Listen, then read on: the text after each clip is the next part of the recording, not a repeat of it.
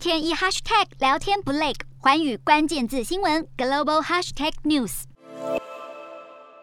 俄乌战争持续进行，美国及欧盟也陆续对俄罗斯实施严厉的制裁，部分西方民主国家也跟进。与此同时，欧美国家也持续关注中国在亚太地区的军事动作，严防解放军借机破坏台海现状。有论者认为，这犹如二战结束后的冷战状态，甚至将欧美民主国家与中俄独裁国家之间的对抗称为两大集团的新冷战。今天的国际新闻评论要来谈谈所谓的新冷战与美苏冷战有何异同之处。美中之间的对抗在川普执政时期就已经点燃，从贸易战、科技战，甚至到外交战，再加上两国对于人权、疫情等问题上的旗舰，已有人指出美中两国已进入冷和的关系。只是拜登政府上台后，美国的战略定位明确将中国视为最大的竞争对手，并积极透过多边途径与双边外交合作。在制度、人权、科技、供应链、军事及地缘政治等各方面，以筑起围堵中国的对抗战略格局。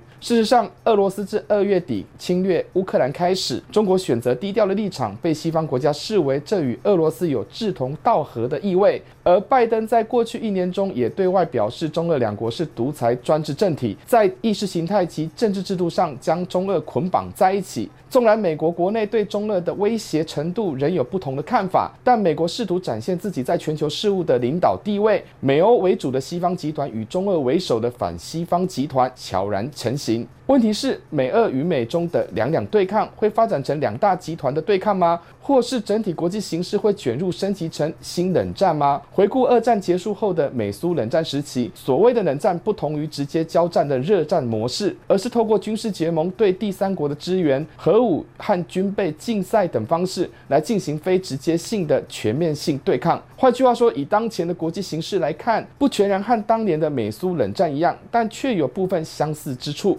美苏冷战是接续着二战结束后的政治、经济及军事对抗。当时的全球体系被一分为二，以美国及英国为首的西方资本主义阵营和以苏联为首的共产主义国家彼此间相互抗衡。不过，冷战并不等于完全没有战事，两大集团之间不直接开战，而是透过代理人战争的模式来进行局部性的冲突。美苏两强则是展开核武及军备竞赛，全球进入恐怖平衡状态。一九六二年。年的古巴飞弹危机堪称是冷战经典事件。如今的俄乌战争，纵然美国和北约没有直接派兵参战，而是向乌克兰提供军援及金援。有论者认为，其实欧美国家早已介入战争，再加上西方阵营对俄罗斯的制裁动作，以及中国不愿谴责俄罗斯的侵略行为，甚至传出中国有向俄罗斯放水的质疑。显然，俄乌战争不全然是两国之间的军事冲突，事实上也有集团对抗的氛围，倘若有其他反美国家选择加入中俄集团，那么冷战将可能会再度重现。然而，当前的国际社会真的可以称之为新冷战吗？恐怕还需要持续观察情势变化。当前的国际情势，全球化下的国家关系难以全面脱钩，无论是经贸、科技、能源等方面，各国之间的依赖程度胜于美苏冷战时期。这解释了为何印度与美国联合抗中，但又和俄罗斯保持密切往来的现象。但美国对印印度的苛责却没有像警告中国一样严厉。显然，当前国际现况仍难以复制美苏当年冷战高张力的集团对峙模式。不过，西方亲美集团与中俄为首的反美集团之间的对抗确实持续升温，双方正在降低对彼此的依赖，无论是科技、资本市场及供应链，强化脱钩将会是国家对外的避险战略。例如，欧洲对俄罗斯的能源，欧美国家对中国的产品及市场，中俄对西方国家的技术。与资金虽然要达到完全脱钩仍有困难，但全球势必将进入冲突扩大的状态。而所谓的冷战，并非是不变的状态，极可能呈现出一种发展过程的动态现象。Hello，大家好，我是寰宇新闻记者黄佩涵。如果你喜欢寰宇关键字新闻 Podcast，